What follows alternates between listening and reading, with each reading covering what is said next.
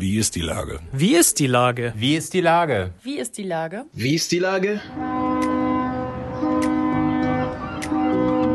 Der fast tägliche Podcast mit Lars Meyer.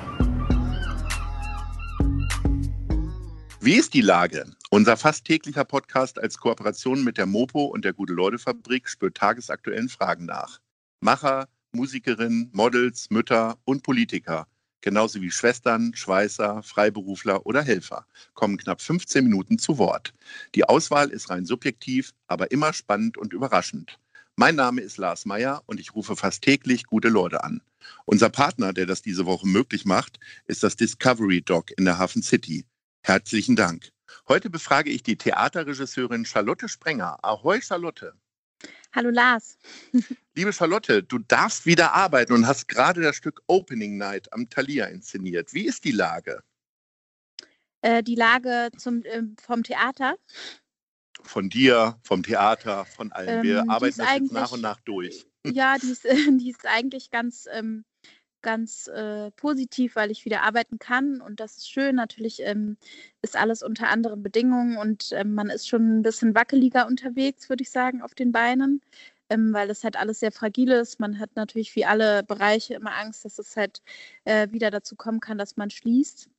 Aber deswegen haben wir äh, uns dazu entschlossen, bei Opening Night Open Air zu spielen, ähm, damit es ein bisschen entspannter ist für alle, weil man sich halt gerade auch nicht so gerne in Innenräumen aufhält.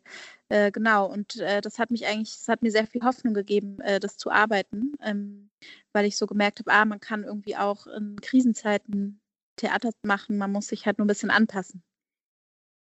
Jetzt ist es ja so, Hamburg ist nicht Neapel, ne? Also nee. so ein Theaterstück Open Air irgendwie zu planen, ist das eine, ist dann umzusetzen, ist ja das andere.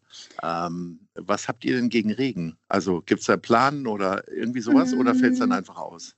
Dann fällt es einfach aus. Also ähm, das Problem ist, äh, dass, also wenn es ein bisschen nieselt, die, äh, äh, die, ähm, die, äh, die Hamburger können ja auch ganz gut mit Regenwetter umgehen. Also wenn es ein bisschen ja, nieselt, ja. zieht man sich eine Regenjacke an, aber wenn es richtig schüttet, dann müssen wir leider ausfallen. Genau so Und ist das. Und ihr steht, du guckst dann eher aufs Wetteramt als darauf, dass ähm, äh, möglicherweise alle Schauspieler gesund sind und so weiter und so fort? Oder äh, habt ihr einen naja, direkten Draht zum Flughafen oder wie läuft das? nee, also äh, ja, natürlich, ähm, wir gucken auf, also wir müssen natürlich immer die ganze Zeit alles beachten. Also ähm, es ist, wie gesagt, man steht ein bisschen auf wackeligeren Beinen als sonst. Ansonsten ist natürlich mal eine Erkältung nicht so schlimm. Äh, und ähm, Schauspieler sind auch sehr, haben auch ein sehr dickes Fell, aber jetzt müssen wir natürlich äh, auf alle möglichen Sachen achten. Also wenn jemand Schnupfen hat, guckt man natürlich ganz anders drauf. Aber man muss auch sagen, dass die Schauspieler mit Abstand spielen. Äh, das heißt, äh, wenn man sich sehr streng dann hält, dürften sie sich eigentlich nicht anstecken. Ähm, wie gehst du denn mit Kritik um? Also ich meine, du stellst ja quasi vielleicht ein bis dreimal im Jahr etwas zur Schau oder äh, zur mhm. Diskussion. Ähm, hast du schon mal so richtig eine richtig schlechte Kritik bekommen? Ja, zum Beispiel für Opening Night. Ehrlich? Oh. Ja. Also ich hatte auch sehr schöne Kritiken, aber eine war ziemlich schlecht. Also Und man erinnert sich immer, äh, erinnerst du dich hm. dann immer eher an die schlechte oder freust du dich mehr über die guten? Ähm, ich würde sagen, beides, äh, beides bleibt irgendwie ein bisschen kleben. Mhm. Meistens erinnert man sich ja irgendwie dann doch äh, an das Schlechte. Das ist irgendwie was Komisches im Menschen vielleicht, ich weiß nicht. Aber mhm. ähm, auf der anderen Seite, ich überwinde das dann auch sehr schnell, weil es bringt eh nichts. Es macht, es ist auch nur die Meinung einer Person. Von daher. Ähm, was war denn die Kritik und äh, war die berechtigt in deinen Augen oder hast du gesagt, nee, hat er nicht verstanden oder worum ging es da? Ähm, äh, ich finde, sie hat es nicht verstanden. okay, dann gibt es ja jetzt ja. die Chance. Wie oft macht ihr denn Opening Night eigentlich? Naja, ähm, also sie, die haben das jetzt gespielt bis jetzt, äh, ich glaube, 14 Mal. Jetzt wird es mhm. langsam ein bisschen kalt. Und mhm. ähm, deswegen wird das dann nächstes Jahr wieder, also nächstes Jahr im Frühjahr wird es wieder aufgenommen. Und dann wird es, glaube ich, nochmal zehnmal gespielt oder so. Es wird also keine Heizpilze geben wie in der nee. Hamburger Gastronomie. Mhm. Nee, keine Heizpilze. Irgendwann will man dann, glaube ich, auch nicht mehr draußen im Regen sitzen. Wie ist denn die Situation als Regisseurin? Du hast dann das Stück inszeniert, es ist die Premiere, dann ändert man vielleicht noch mal ein, zwei Abläufe, aber dann lässt du das doch los. Dann bist du raus aus der Nummer, oder? Oder gehst du immer noch mal in ein Stück rein dann? Also hast du es dir jetzt 14 Mal angeguckt oder wie oft? Nee, ich habe es mir tatsächlich äh, zweimal angeschaut. Ähm, mhm. Ähm, ich, weil es mich auch interessiert hat und wir haben auch sehr lange mit Zeit miteinander verbracht, weil wir so lange geprobt haben, weil die Corona-Zeit das ja unterbrochen hat und dann hat man schon, man ist in, sehr, in, in einem sehr intensiven Prozess miteinander gewesen, weil man ja auch diese Krise irgendwie so miteinander verbracht hat und äh, oder immer noch verbringt und ähm, ähm, eigentlich würde ich es mir gerne öfter anschauen, aber ich bin halt dann immer auch wieder weg, also zwangsläufig, weil ich woanders arbeite. Aber ich finde auch, äh, auf der anderen Seite finde ich auch, dass die Schauspieler ähm, die Verantwortung genauso für diesen Abend haben und die auch ähm, äh, meistens sehr ernst nehmen. Und das ist eigentlich auch sehr schön zu sehen, äh, was die dann draus machen. Also man verändert dann vielleicht nichts Großes, aber schon, man justiert halt für sich und man macht Erfahrungen mit den, mit den Zuschauern und das ist hier natürlich äh, nochmal was Besonderes, weil man Open Air spielt. Das ist so eine besondere Form, man muss erstmal sich dran gewöhnen. Ähm, genau, also das ist so, und das ist eigentlich schön, wie sich das entwickelt. Also gerade in Hamburg ist das immer ein Genuss, diesen Schauspielern dabei zuzuschauen, äh, wie, sie, äh, wie sie diesen Abend pflegen und ähm, genau, das ist sehr schön. Jetzt ist es ja so, im Frühjahr äh, wurde immer wieder darüber diskutiert, dass Kultur komplett ausfällt und äh, gar nicht gearbeitet werden konnte. Ähm, jetzt macht Not ein bisschen erfinderisch, das heißt, Kultur wandelt sich. Unter den mhm. gegebenen Umständen dürfen mal 120, mal 150, vielleicht auch mal 200 Leute zusammenkommen. Ähm, tauschst du dich da mit anderen Kulturbereichen auch aus? Was weiß ich, mit Museen oder Musikern oder Malern oder wie auch immer? Also ich persönlich tausche mich vor allen Dingen mit anderen Theaterkünstlern aus, weil das natürlich irgendwie alles sehr, sehr unterschiedliche Bereiche sind, was so die Zuschauer, also für, ich würde sagen, ja, für alle sind natürlich die Zuschauer unabdingbar. Ähm, aber man tauscht sich vor allen Dingen mit anderen Theaterschaffenden aus. Und ich glaube, dass die, ähm, die, Leiter, die Leiter der Theater sich extrem viel mit anderen Kulturinstitutionen austauschen und halt gucken, wie machen die das. Ähm, man wächst und lernt ja auch mit, den, äh, mit seinen Aufgaben. Ähm, also, aber das ist jetzt sagen nicht unbedingt in meinem Aufgabenbereich, aber ähm, ich finde das sehr sinnvoll, sich da auszutauschen und auch sich zu unterstützen gegenseitig. Bist du denn jetzt schon in neuen Projekten wieder mittendrin? Ja, genau. Ich bin jetzt schon, ich bin gerade in der Schweiz, in Basel.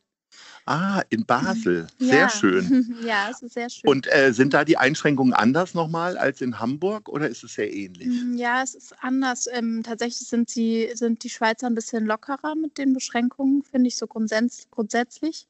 Liegt vielleicht auch daran, dass es ein kleineres Land ist, es überschaubar ist, es äh, sehr wohlhabend. Ähm, man merkt also, man hat ähm, was Tolles, dass die Schauspieler sich berühren dürfen hier in der Schweiz ähm, und sich nahe kommen dürfen. Ähm, also das wird den Künstlern freigestellt, wie man mit diesen Abständen umgeht. Und das gibt einem natürlich. Das heißt, du äh, inszenierst jetzt eigentlich wieder so wie in früheren Zeiten. Nicht ganz, also man hat natürlich trotzdem, äh, gibt es das natürlich im Kopf und es verändert sich einfach. Aber man, äh, man, es kommt schon näher daran irgendwie, als äh, wie das, was man früher gemacht hat. Hat man eigentlich als junge Kulturtreibende eine größere Gelassenheit, weil man sagt, naja gut, dann verschenke ich jetzt ein, zwei Jahre in meinem Schaffen und dann geht es halt weiter? Oder ist man eigentlich sogar noch frustrierter, weil man jetzt eigentlich so gerade dabei ist, sich eine Karriere aufzubauen, hm. äh, die jetzt nicht so richtig weiterentwickelt werden kann? Wie sieht es da in dir aus?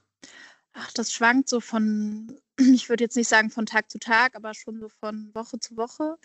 Also irgendwie finde ich das auch, also eigentlich, ähm, wenn ich jetzt mal so ab, abgesehen von, von, von so finanziellen Ängsten oder sowas, die man vielleicht manchmal hat oder so Existenzängsten, finde ich es eigentlich ganz gut, dass man nochmal so grundsätzlich drüber nachdenken kann und soll, ähm, äh, was man da eigentlich so produziert.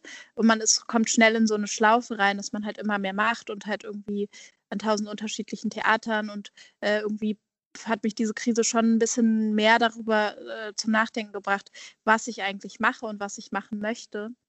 Und das finde ich eigentlich einen ganz guten Zustand und es befreit einen auch ein bisschen davon, immer zu denken, oh, wenn ich jetzt nicht dahin komme, dann, äh, also was jetzt eh nicht so stark in meiner Natur liegt, aber es passiert natürlich.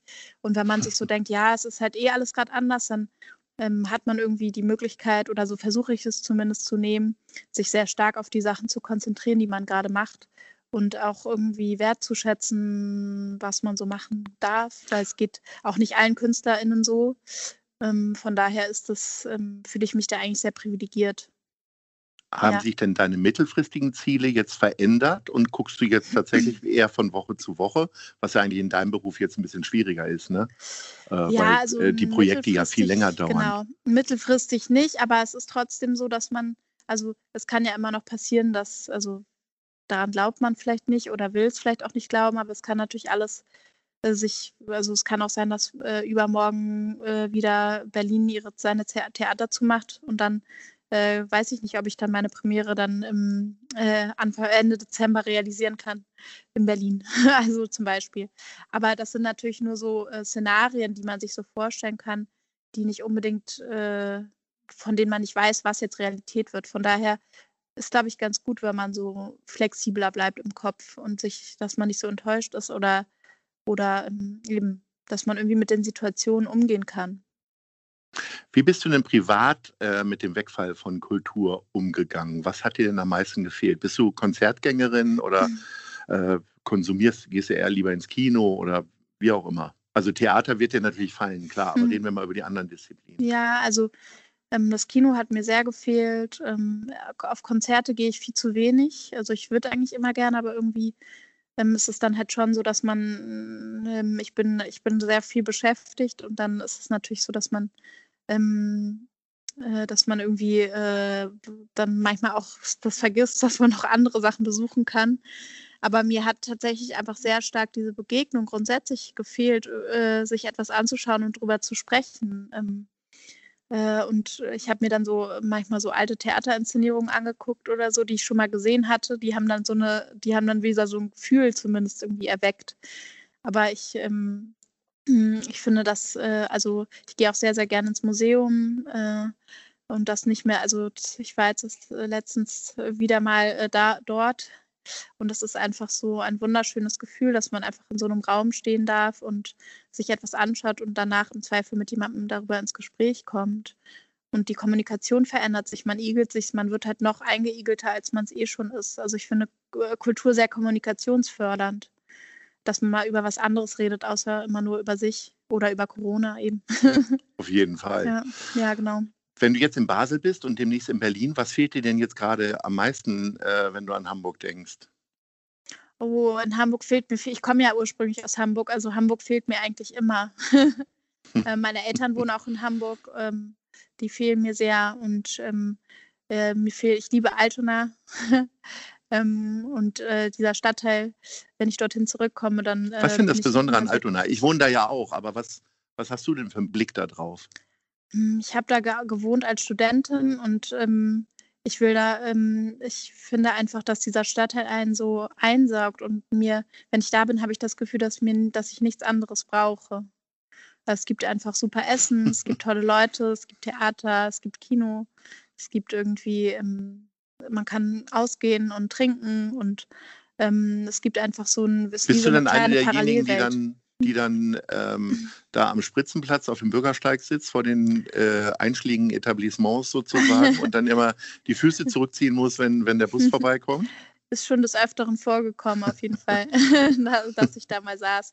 Obwohl ich sagen muss, dass ich es in der Corona-Zeit echt also, äh, absurd fand, weil ich, ähm, weil wir so im Theater so penibel auf Maskenpflicht und Abstände geachtet haben und dann kam man so, ist man so über den Spritzenplatz gelaufen und kam so in so Festivalstimmung rein. Ähm, das fand ich schon dann manchmal waren schon sehr, sehr, sehr komische Realitäten, die da so aufeinander geprallt sind. Also da war ich dann dann nicht so oft, weil das mir irgendwie dann habe ich es irgendwie nicht mehr verstanden, warum wir eigentlich diese ganzen Abstände einhalten und so, wenn das irgendwie, also da, da, da liegt so was ähm, Merkwürdiges, Merkwürdiges glaube ich, drin.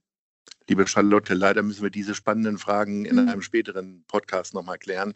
Ja. Äh, unsere Zeit ist schon abgelaufen. Ich oh. bedanke oh. mich recht herzlich. Ich wünsche ja. dir ganz viel Erfolg in Basel und in Berlin und Vielen hoffe, Dank. dass wir uns dann irgendwann mal über den Weg laufen in Altona. Das wird ja nicht so schwierig sein und Nö, sage Ahoi und auf bald.